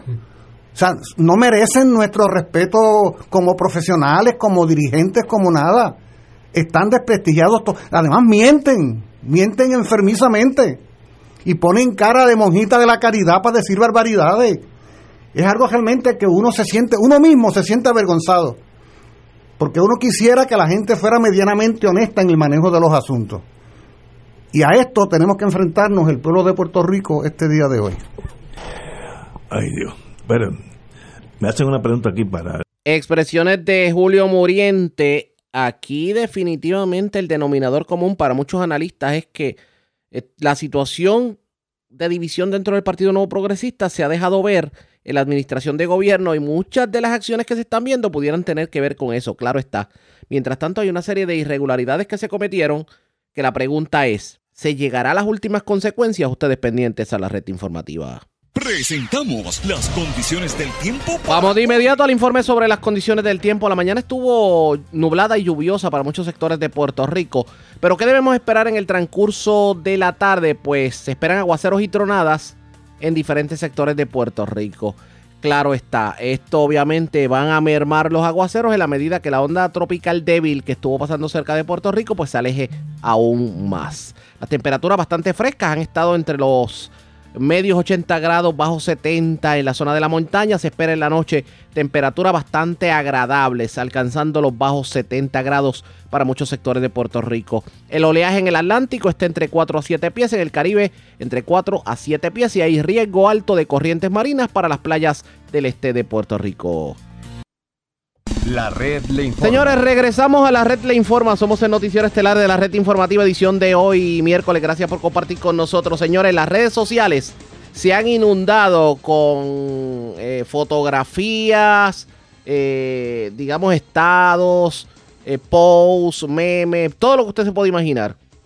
Y toda la información tiende a apuntar o se dirige a alegarse en las redes sociales que Papo Pagán, el hijo del exalcalde de Lares, Roberto Pagán, estaría aspirando para la primaria en una candidatura rating y que ya a partir del próximo sábado, que se van a iniciar unos programas radiales, se estaría anunciando oficialmente el lanzamiento de la candidatura. Como ustedes saben, y para el que no lo sepa, lo orientamos, Papo Pagán eh, estuvo de alcalde algunos días y luego el tribunal pues entendió que la forma en que había llegado a la alcaldía no era la correcta y por eso hoy José Rodríguez es el alcalde de Lares. Pero pues el Partido Nuevo Progresista tampoco había permitido el que Papo Pagan aspirara a la primaria entendiendo que había violado el reglamento del Partido Nuevo Progresista. Aún así, parece que lo que se pretende hacer es lanzar la candidatura de Papo Pagán por nominación directa. O sea, que escriban Papo Pagán en la papeleta de la próxima primaria. Vamos a las reacciones Porque, por ejemplo, vimos una foto en las redes sociales en donde estaba Papo Pagán, Roberto Pagán, vimos a Félix Pérez Matías, que es parte de la primaria, y también vimos al ex representante Waldemar Quiles. Yo tengo en línea telefónica al representante David Quiñones. Vamos a hablar sobre eso. Saludos, buenas tardes, bienvenido. Buenas tardes, Arriaga, y a todos los que nos escuchan a través de la red. Gracias por compartir con nosotros. Papo Pagán, todo tiende a indicar que va a retar a José Rodríguez en nominación directa a Faitín en, en esta primaria del 8 de agosto. ¿Qué me dice? Bueno, eh, personalmente no me consta dicha información, pero sí he visto por las redes sociales que a partir de este próximo sábado el amigo Papo Pagán comienza programas radiales. Obviamente él no está en la papeleta, no sabemos a qué va dirigido ese programa de radio. Eh, sí he visto a Papo Pagán muy activo en una campaña en contra de este servidor junto a, a mi, al aspirante que me reta, que es el señor Juan González. Eh, y como tú dices, salieron todos en una foto, Waldemar Quile, que está caminando con Juan González Utuado, eh, y los Pagán, pues obviamente que están haciendo su parte en Lares. Eh, pero está por verse si va a aspirar por nominación directa, eso está por verse. Nosotros hemos visto posts directamente en donde se habla de que Papo Pagán va a aspirar writing, o por lo menos el, eh, hay un sector del electorado que lo, así lo está pidiendo. De hecho, no, no, el electorado no lo está pidiendo. Quienes se lo piden son ellos mismos, Arriaga. De hecho, sí tengo que admitirte que esa, ese arte que se usa para promocionar una candidatura independiente no lo hace cualquiera. Eso es un montaje bien hecho. Así que yo no tengo duda que estén detrás de eso para tratar de perjudicar la candidatura de José Rodríguez ante su intento fallido de llegar a la alcaldía. Y debo de corregir, Papo Pagán no fue alcalde ni siquiera un minuto. Eh, Ellos hicieron una asamblea ilegal eh, porque ni siquiera siguieron los procesos en ley y reglamento. Eh, por eso, pues luego no pueden prevalecer en los tribunales porque las cosas tienen que hacerse correctamente. Querían que fuera alcalde a la mala y lamentablemente así no se pueden hacer las cosas. Aquí hay que respetar la voluntad del pueblo y también los procedimientos y los reglamentos del partido Pero- por el cual usted va a Pero tenemos que, eh, siendo realistas en el análisis y siendo justos en el análisis, independientemente de la forma en que lo haya hecho Papo Pagán, Papo Pagán tiene sus seguidores y esto pudiera provocar una fuerte división del Partido Nuevo Progresista a treinta y pico de días de una primaria. Bueno, ellos están tratando de mantener viva una llamita, ¿verdad? De, de, de, de lo que eran los seguidores. Ve, su momento, papá, momento, los- momento, una llamita. Sí, porque la realidad es que ha logrado unir el Partido No Progresista, solo quedan dos o tres eh, bien cercanos a, Pagán, que de hecho no son seguidores de Papo, son seguidores, como te dije, de nuestro exalcalde, a quien apreciamos y le agradecemos el tiempo que estuvo y lo que aportó a nuestro pueblo. Lo que pasa es que Robert Pagán es Robert Pagán y Papo Pagán es Papo Pagán. Eh, y la realidad es que eh, hay que pasar la página. Eh, José Rodríguez, nuestro alcalde de Lara, está haciendo un buen trabajo. Eh, todo el mundo se ha dado de cuenta y lo que hay es que echar para adelante. Sobre lo que es su candidatura a la primaria, ¿qué opinión le merece el que uno de sus legendarios enemigos, el ex representante Waldemar Quiles, esté caminando precisamente con su contendor? Pues mira, los que quedaron últimos en la primaria, que fue Waldemar Quiles y Marengo, están respaldando a Juan González. La que quedó segunda, que obtuvo gran parte de los votos, que fue la licenciada Evelyn Rivera, me está respaldando a mí. Eh, y yo lo que tengo que decir es lo que siempre digo, Arriaga, para un incumbente, su mejor campaña es su legado, su trabajo, el trabajo que realizó. Y todo el mundo sabe el trabajo que yo he realizado desde el principio, antes, durante y después de María, antes, durante y después de los terremotos. Yo he estado en la calle todo el tiempo. Eh, a veces me da esta gracia. Eh, los otros días vi un candidato del Partido Popular que fue a una de las cajeteras que se pavimentó porque pusieron un letrero de agradecimiento y dijo, ah, esto no es el representante, esto es el gobierno estatal, mira si mete la pata. ¿Y quién es el que está obligado a hacer las gestiones con el gobierno estatal? Pues el representante. Pues nosotros hemos estado cabildeando por las cajeteras y que bueno, se están empleando un sinnúmero de cajeteras en el distrito 22 y eso es parte del esfuerzo que hemos hecho nosotros. Se están solucionando problemas de suministro de agua a cientos de hogares en el distrito que antes no le llegaba agua. Se está trabajando duro para reconstruir la red eléctrica, que cada jato cuando llueve se va la luz y estamos trabajando duro en eso. Hemos ayudado a reparar la vivienda a más de mil familias en el distrito con una inversión de casi 800 mil pesos. Eso es ayuda directa a la gente pobre, a la gente humilde, a la gente que necesita. O sea, yo estoy claro, eh, yo el respaldo lo veo en la calle, yo he estado por tiempo en la calle, así que yo no temo, ¿verdad? Se puede unir Guardemar Quile otra vez, ustedes saben que Guardemar me llevó. Es más, qué triste que Juan González, el que me está retando, esté caminando con un Guardemar Quile que después que perdió la primaria votó por los populares y promovió la candidatura del Partido Oiga, oiga, no teme que vuelvan aquellos tiempos de, de que lo menos que le decían a usted era la palabra AFLAC. A mí me decían de todo. Por eso. Pero la gente se dio cuenta eh, de que era una campaña bajuna con el interés de mantenerse en el poder, como lo está tratando de hacer Waldemar Quile, utilizando a Juan de Manigote. Así que yo estoy claro, yo soy una persona que voy de frente, yo estoy trabajando, yo lo que me interesa es el bienestar de la gente y en eso es que me mantengo enfocado. Los que quieran distraerse eh, eh, con sed de venganza, con esta tiraera política tradicional, pues allá ellos. Yo sigo trabajando. Vamos, vamos a ver. yo sigo enfocado. Vamos a ver qué ocurre. Hay otros temas que se nos quedaron en el ambiente, pero los tocaremos en otra ocasión. Gracias por haber compartido con nosotros. Buenas tardes. Gracias, Arriaga. Como siempre, representante David Quiñones a la pausa. Regresamos en breve. La red le informa. Señores, regresamos a la red Le Informa, el noticiero estelar de la red informativa, edición de hoy miércoles. Gracias por compartir con nosotros. Bueno, las colecturías comenzarán a operar, pero tal y como lo están haciendo los sescos por cita previa. Pero en este caso, según se anuncia, pues la reapertura de las colecturías se va a dar de la siguiente forma. La persona tiene que llamar a la colecturía eh, correspondiente en en el municipio en donde vaya a recibir el servicio y pues obviamente sacará la cita para diferentes gestiones que se podrán hacer, como por ejemplo, según estamos viendo de parte del Departamento de Hacienda que lo anunció en el día de hoy, pues se podrá eh, hacer pagos, eh, por ejemplo, también lo que tiene que ver con traspasos de vehículos, lo que tiene que ver con venta de sellos y comprobantes, el pago de multa, entre otros asuntos. También, obviamente, el negociado de erradicación de planillas va a estar trabajando en un horario especial, tomando en consideración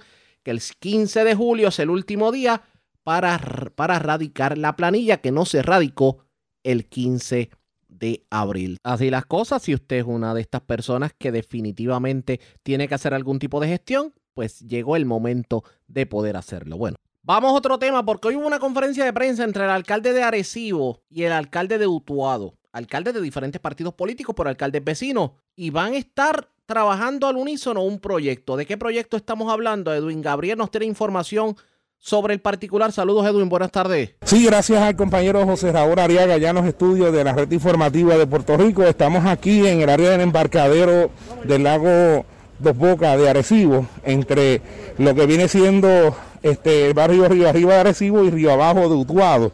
Eh, aquí en la mañana de hoy, está, desde la mañana de hoy, están aquí los respectivos alcaldes de Arecibo, Carlos Molina, y el alcalde de Utuado, Ernesto Irizarry Salva, junto con personal de ambos municipios, eh, en una dinámica donde se han unido estas dos municipalidades y están este, metiendo mano, como decimos en el campo, ¿verdad? Como se habla en Utuado y en Arecibo, metiendo mano en revitalizar esta área tan hermosa y tan bonita como lo es el embarcadero del lago Dos Bocas. Aquí tenemos a Carlos Molina. Alcalde, este, hábleme acerca de esta iniciativa de ambos municipios. Pues mira, eh, Edwin, esto es una muestra de dos alcaldes que eh, ponen primero a sus ciudades. Y aquí estamos demostrando con hechos, con acción, que podemos rescatar una facilidad que estaba abandonada por muchos años, ¿verdad? Después de María emperó la cosa. Y hoy estamos poniendo la palabra y la acción. Hoy estamos aquí eh, comenzando a limpiar nuestros equipos de trabajo, obras públicas, carpinteros. Aquí hay un equipo de trabajo que está metiendo mano y ya estamos dando los primeros pasos para administrar estas facilidades, ayudar a que la gente venga.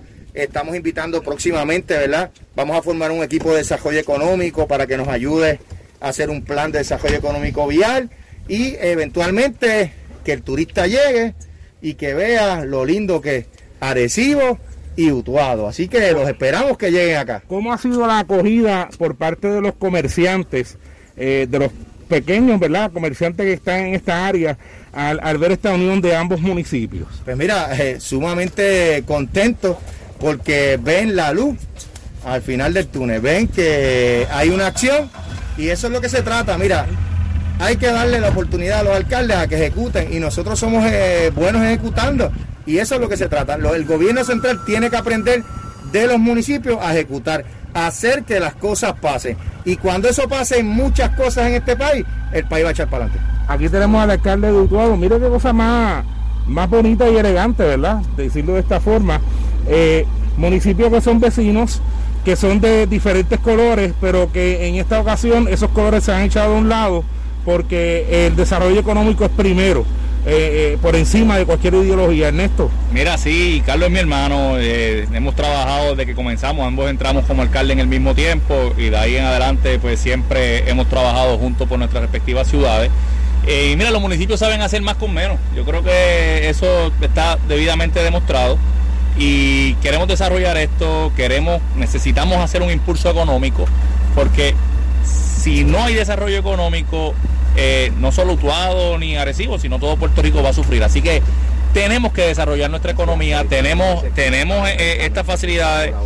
Oye, tenemos el recurso natural más hermoso, tenemos el agua, tenemos el lago, tenemos nuestras montañas, tenemos la tranquilidad de, de nuestras ciudades. Mira, queremos invitar a los puertorriqueños que se den cita, que lleguen aquí, que disfruten, que compartan y poder ayudar a, a- a lo- a que, a, ese resurgir nuevamente de, de- de los negocios y obviamente aquí lo que había, había una oferta gastronómica eh, sumamente grande y, y- y necesitamos que, que esto vuelva para que ellos puedan echar hacia adelante. Acuérdate que si el comercio echa hacia adelante, los municipios echan hacia adelante. Estas facilidades este, eran administradas por el Departamento de Transportación y Obras Públicas. Eh, ¿Cómo ha sido esa dinámica con, con ellos? Mira, eh, no, es la mejor porque nosotros eh, podemos hacer un montón de cosas y, eh, la- las capas de burocracia que tienen eh, estas agencias gubernamentales y todos los problemas que enfrentan, pues no le dan el, cariño que amerita. Por eso es que nos hemos unido para que nos los pasen a nosotros los municipios, porque eres como estos los problemas que tenemos. La gente se queja, nos echan la culpa a nosotros y muchas de las responsabilidades no son nuestras, son del Estado. Pues mire, pásela, déjenos que trabajemos con ella y vamos a desarrollarla. Excelente, así que gracias a ambos alcaldes por estas expresiones. Eh, eh, es una dinámica que yo entiendo que otros municipios deben de emular, porque aquí pues eh, lo principal sobre todo es el desarrollo económico y turístico de, de las áreas bonitas que tenemos, ¿verdad? Lo, lo que, lo que viene siendo este recurso tan envidiable que otros municipios pues no lo tienen, pero Arecibo y Atillo tienen la bendición de tener esta área tan espectacular. Así que los felicitamos a ambos.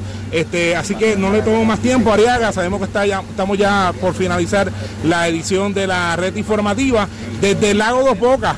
Estamos en pleno en, en plena embarcación para la red informativa de Puerto Rico y los estudios de éxitos 1530 y 98.3 FM, le informó Edwin Gabriel. Adelante allá en los estudios. Gracias al compañero Edwin Gabriel de Éxitos 1530, la red informativa en el centro, en vivo desde la zona del embarcadero allá en el lago Dos Bocas. Este proyecto entre el alcalde de Arecibo y el alcalde de Utuado. Vamos a ver cómo se da eh, el proyecto definitivamente. Señores, vamos a otro tema. Porque hoy la gobernadora Wanda Vázquez anunció varios proyectos de recuperación. Y usted dirá, recuperación a estas alturas del juego, tomando en consideración que esto viene arrastrándose desde María. ¿Qué ocurrió en la conferencia de prensa? Vamos a escuchar parte de ella. Correcto. Co- eh, eh, nosotros hacemos la última decisión, eh, FEMA hace la última decisión, pero siempre y cuando eh, tienen todos los eh, requisitos, esos van a, van a ser probados. Como dijo Atmore, eh, la meta es para aprobar las primeras dos fases en este año. La cantidad de la inversión del proyecto no, no importa. Eh, la- eh, varía mucho. Eh, eh, no de, de no hay- 50 millones o a un generador de 10 mil dólares. Así que son muchos diferentes proyectos. Pasamos con San Juan Daily importante Star. de Ah, aclarar también eh, para Celia que aquí están estos alcaldes, pero de los proyectos de los alcaldes fueron sobre 55. alcaldes que eh, se evaluaron sus proyectos y también fueron seleccionados. O sea que aquí hay una representación de esos alcaldes y alcaldesas que sometieron los proyectos. Y esta cantidad y esta asignación es adicional a dos millones que ya se le había dado a cada uno de los alcaldes, a los 78 alcaldes, con relación a lo de mitigación. O sea que esto es un programa aparte para que ellos puedan someter los proyectos particulares que ellos entienden que necesitan como parte de la mitigación y como le dijo el coordinador, ellos lo trabajan como han trabajado muchos de los proyectos que han hecho hasta el momento, mano a mano con un personal de COR3 que está constantemente ayudándolos y orientándolos para que pueda haber el cumplimiento. Tengo del, alguna, tengo el tema de San Juan del Istar. Eh, bueno, ah, disculpa. Este, hay algo que no, no entendí. O sea, esto de por sí son proyectos que se están que preaprobaron, o sea, que no se han convertido en realidad y sería hasta el 31 de octubre para que haya una aprobación del mismo. Sí. Eh, ahí existe una seguridad, una garantía de que estos proyectos estén aprobados, pero serían las limitaciones a, acerca del mismo. Sí, mira, eh, eh, Cortés, como el recipiente de los fondos federales de FEMA, eh, los subrecipientes son los municipios, las agencias, las corporaciones públicas, la entidad sin fines de lucro, manejan dos fondos principales. El Fondo de Asistencia Pública, eh, donde eh, eh, ya el día de hoy se han obligado sobre 19 billones de dólares, incluyendo proyectos eh, o de programa de asistencia pública, asistencia individual, administración, eso incluye ¿verdad? toda la operación de FEMA en Puerto Rico, y se han desembolsado 14 billones de dólares. Hace 10 meses atrás se aprobaban entre 12 a 15 proyectos mensuales. Hoy en día se obligan entre 400 y 600 proyectos mensuales. Hace 10 meses atrás, solamente el 1% de los proyectos permanentes estaban obligados. Hoy día tenemos casi el 25 al 30% obligado a, fin del mes pasado, con la expectativa que ya para diciembre tengamos entre el 50 y el 60% de los proyectos obligados. Hace 10 meses atrás teníamos solamente 500 millones de dólares en proyectos permanentes obligados. Hoy el día tenemos sobre 900 millones y para fin de este año de diciembre vamos a tener entre 60 y 70% del dinero de los proyectos obligados. Así que ese es un programa. El programa de hoy es el Fondo de Mitigación, o como se le dice eh, eh, coloquialmente, los fondos 404 de mitigación, que es un fondo que se estableció después de María eh, para, eh, eh, como dice la palabra, ¿verdad? Eh, asegurarnos de que podamos mitigar cualquier eh, eh, riesgo que tuvimos de- después del huracán o después de cualquier otro desastre. Y de ese fondo son 3 mil millones.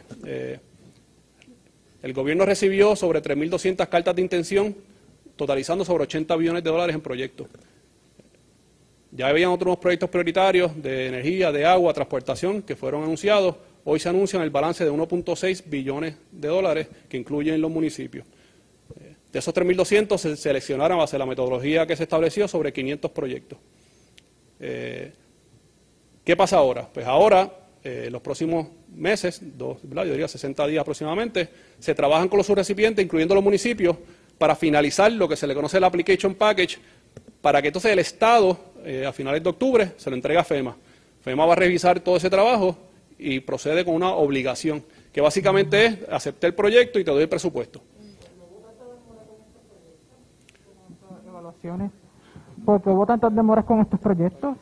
Bueno, mira, yo, creo que si, si, si hablamos de, de los proyectos de asistencia pública, eh, eh, yo creo que nosotros tres, tanto Alex, la gobernadora y este servidor, llegaron al mismo tiempo hace como 10 meses atrás. Y podemos responder por los proyectos que, que, que estamos desde que estamos aquí. Y como te mencioné, hemos visto un avance significativo en cuanto a la obligación. Los proyectos de mitigación eh, que fueron aprobados, todos siguen un transcurso. Por ejemplo, a finales del año pasado había que someter la carta, de intención, ¿verdad? Y seguimos un schedule ya establecido con el gobierno federal de en qué fecha tenemos que someter. Ya para este periodo teníamos que anunciarle a los recipientes cuándo se iban a, a seleccionar. Para octubre tenemos que eh, someterle todos esos proyectos a FEMA para que ellos evalúen. Para diciembre tenemos un compromiso de aprobar las primeras dos fases. Así que nosotros trabajamos a base de un schedule ya previamente acordado con FEMA. Eh, ciertamente, eh, típicamente tú vas a ver que los proyectos de asistencia pública son los primeros que se mueven y los de mitigación vienen más tarde para eh, asegurar eh, eh, que, de nuevo, cualquier riesgo que hubo durante una emergencia, pues lo podemos atender. Y yo entiendo perfectamente su preocupación y quizás hasta cierto punto podemos compartirla. pero eh, cuando asumimos la responsabilidad de la gobernación, una de las prioridades que nosotros establecimos, tanto con Otmar, que acababa de llegar a Col 3, como en, los próximos meses que llega Alex Amparo como coordinador de la recuperación de Puerto Rico fue, vamos a darle prioridad, vamos a trabajar con estos proyectos y la sensibilidad en este análisis va dirigido a que el pueblo tenga eh, los proyectos que necesita, que los ciudadanos vean que los fondos están llegando a estos proyectos. Así que en 10 meses nosotros logramos todo este cambio que hoy estemos nosotros otorgando todo esto, los que se han otorgado ya, los sobre 2.000 proyectos pequeños, que es importante decir que al día de hoy, en esos 10 meses, cerca de 1.700 proyectos, ya el dinero, más de 360 millones, está en las arcas de los municipios. Que mucho han tardado estos proyectos desde María. La pregunta es, ¿esta vez se darán? ¿Llegará lo que tiene que llegar? Ustedes pendientes a la red informativa. La red le A la pausa, regresamos a la parte final del noticiero estelar de la red informativa. La red le informa. Bueno, señores, regresamos esta vez a la parte final del noticiero estelar de la red informativa de Puerto Rico. ¿Cómo está Estados Unidos? ¿Cómo está Latinoamérica a esta hora de la tarde? Vamos a la voz de América. Yasmín López nos resume lo más importante acontecido en el ámbito nacional e internacional. Soy Yasmín López y aquí comienzan las noticias. Todas las miradas están puestas en la visita que realizará el presidente de México a la Casa Blanca. Andrés Manuel López Obrador llega cuando faltan cuatro meses para las elecciones presidenciales en Estados Unidos y nuevamente la inmigración acapara buena parte de la agenda. Lo explica Abricio Segovia. Hemos implementado acuerdos revolucionarios con México. Quiero agradecer al presidente de México. Es un gran tipo. Creo que muy pronto vendrá a Washington. Donald Trump anticipaba así hace dos semanas y desde la frontera la visita a la Casa Blanca de Andrés Manuel López Obrador. Será mañana y el mandatario estadounidense hacía referencia a la cooperación de México para limitar la inmigración ilegal a Estados Unidos y hospedar a sus solicitantes de asilo. Y es que, como ya hizo en las elecciones de 2016 que le llevaron a la presidencia, Trump ha vuelto a convertir la cuestión migratoria en uno de sus pilares de campaña en busca de la reelección en noviembre. La visita del líder mexicano, el primer viaje internacional que hace desde que asumió el cargo en diciembre de 2018, es vista por muchos como algo de lo que Trump sacará rédito político, y López Obrador ha sido criticado por no querer reunirse con la oposición. No sería correcto, adecuado hablar con candidatos porque es una visita de trabajo. López Obrador insiste en que su visita se centrará en la reciente entrada en vigor del renegociado acuerdo comercial entre México, Estados Unidos y Canadá. Sin embargo, el primer ministro canadiense Justin Trudeau no estará presente. Preguntado sobre si está abierto a hablar de otros temas como inmigración, el presidente mexicano dice: De todo sin confrontación. Al encuentro en la Casa Blanca acudirá también el canciller mexicano Marcelo Ebrard, quien en las presidenciales estadounidenses de 2016 pidió el voto para la oponente de Donald Trump, instando al electorado a que derrotara la xenofobia antimexicana del ahora mandatario. Bricio Segovia, Voz de América, Washington. El presidente de Brasil, Jair Bolsonaro, fue diagnosticado con COVID-19 este martes. El anuncio lo hizo el mandatario tras haber experimentado algunos síntomas, entre ellos fiebre. El líder brasilero, que se había mostrado escéptico de la severidad del virus e incluso lo llamó una pequeña gripe, se convierte así, junto al presidente de Honduras, en el segundo mandatario latinoamericano en contraer la enfermedad. Brasil con más de 1.6 millones de casos, es el segundo país del mundo con más contagios. Bien, y la pandemia de COVID-19 sigue su avance en Estados Unidos. Ahora el gobierno estadounidense le pagará una millonaria suma a un laboratorio para el desarrollo de una vacuna. Laura Sepúlveda nos hace un recuento de la situación en el territorio estadounidense.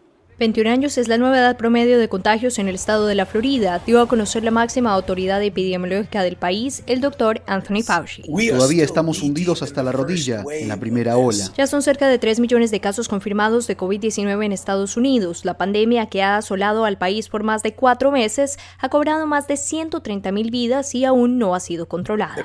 El estado actual no es realmente bueno en el sentido de que, como saben, hemos estado en una situación en la que hemos estado promediando alrededor de 20 mil casos nuevos por día, y luego una serie de circunstancias asociadas con varios estados y ciudades que intentan abrir en el sentido de volver a alguna forma de normalidad, ha llevado a una situación en la que ahora tuvimos un récord de casos. Entidades privadas como la Universidad de Harvard comienzan a tomar medidas anunciando que sus programas serán completamente remotos durante el siguiente periodo escolar.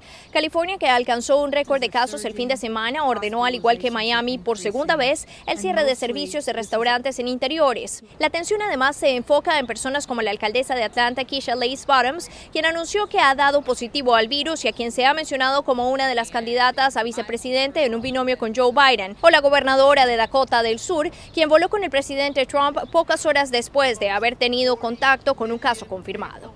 En Jacksonville, Florida, donde se preparan masivos eventos como la Convención Republicana, el alcalde insistió a sus residentes que usen máscaras. Laura Sepúlveda, Voz de América, Nueva York.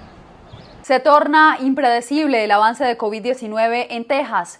Por dos días consecutivos el Estado ha reportado un descenso de nuevos casos, pero las hospitalizaciones siguen generando emergencias. Arnaldo Rojas desde Houston con el informe. Por primera vez en una semana, los nuevos casos de coronavirus en el estado de Texas se reportan en menos de 6.000 diarios.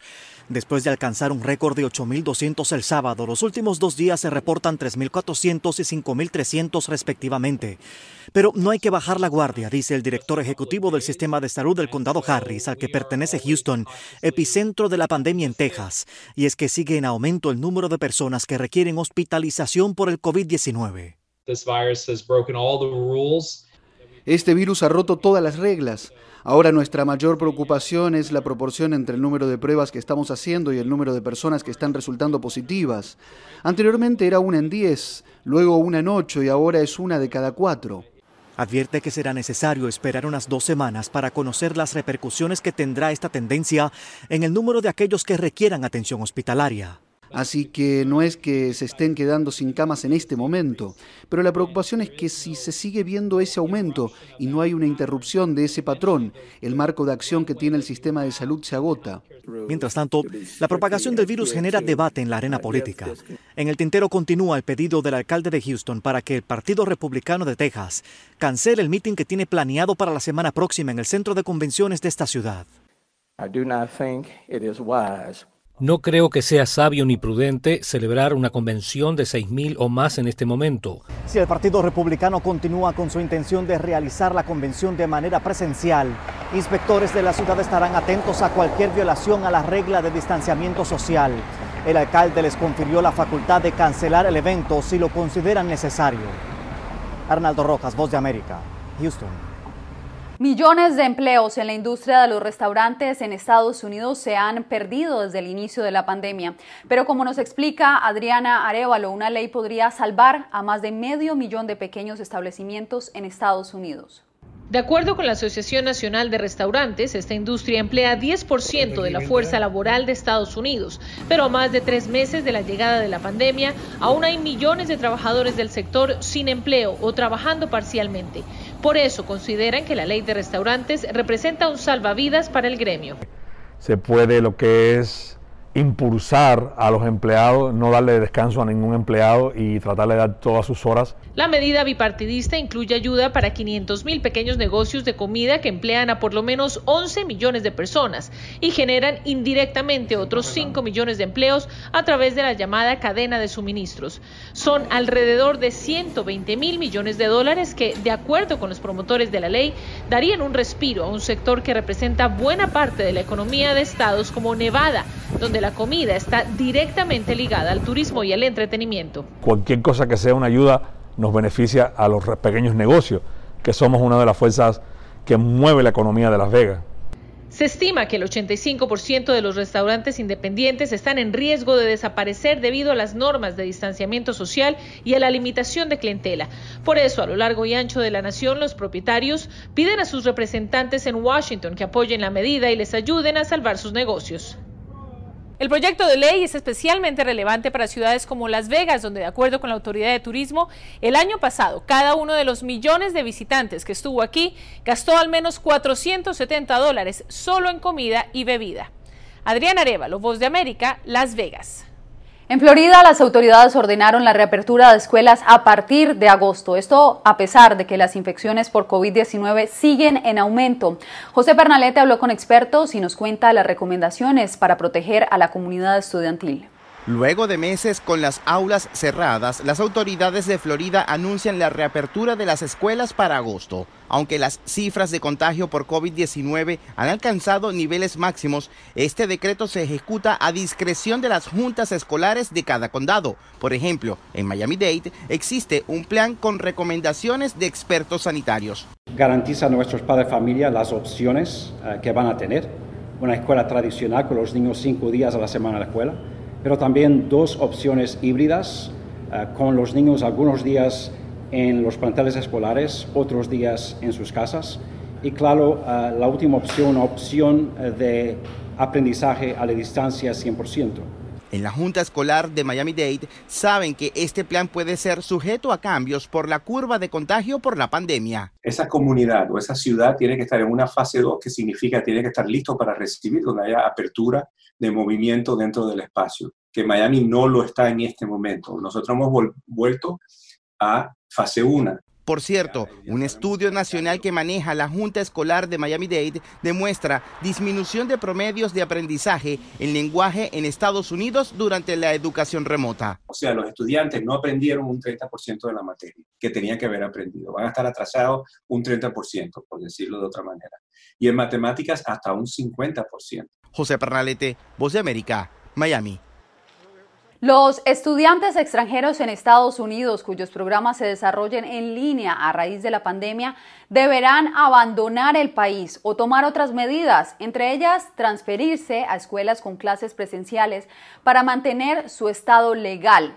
Así lo anunció el Servicio de Inmigración y Aduanas de Estados Unidos. Si usted quiere conocer más detalles sobre esta regulación, lo invitamos a visitar la página web boanoticias.com. Millones de ciudadanos registrados en Nueva Jersey depositaron sus votos por correo en las primarias del estado. A pesar de esto, otros santos acudieron a los puestos de votación este martes en medio de la pandemia. Celia Mendoza nos amplía. Pacífico, porque como se votó tanto por el correo, no hay mucha gente, pero hay. Teófila Martínez es una de las ciudadanas estadounidenses que llegaron a votar durante esta jornada a la escuela José Martí en Union City, Nueva Jersey, estado donde el mandatario estatal decidió enviar boletas electorales por correo. Junior Maldonado, secretario del condado de Hudson, habló con la voz de América acerca de este proceso.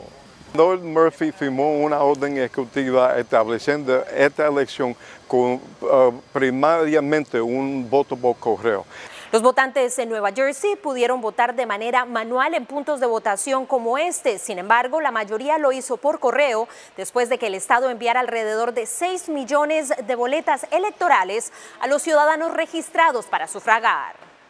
Sin embargo, este proceso ha generado cuestionamientos acerca de posible fraude electoral tras registrarse un incidente en el condado de Passaic. Nosotros mandamos una boleta al votante eh, por el correo. El correo se le llama buzón de votante. El votante vota por su candidato, lo envía de nuevo y llega, está scan. Sabemos cuándo salió y cuándo llegó. Ah, no sé cómo pasó en Passaic County, pero yo le puedo decir que en Hudson County nosotros trabajamos con la, una ética muy alta.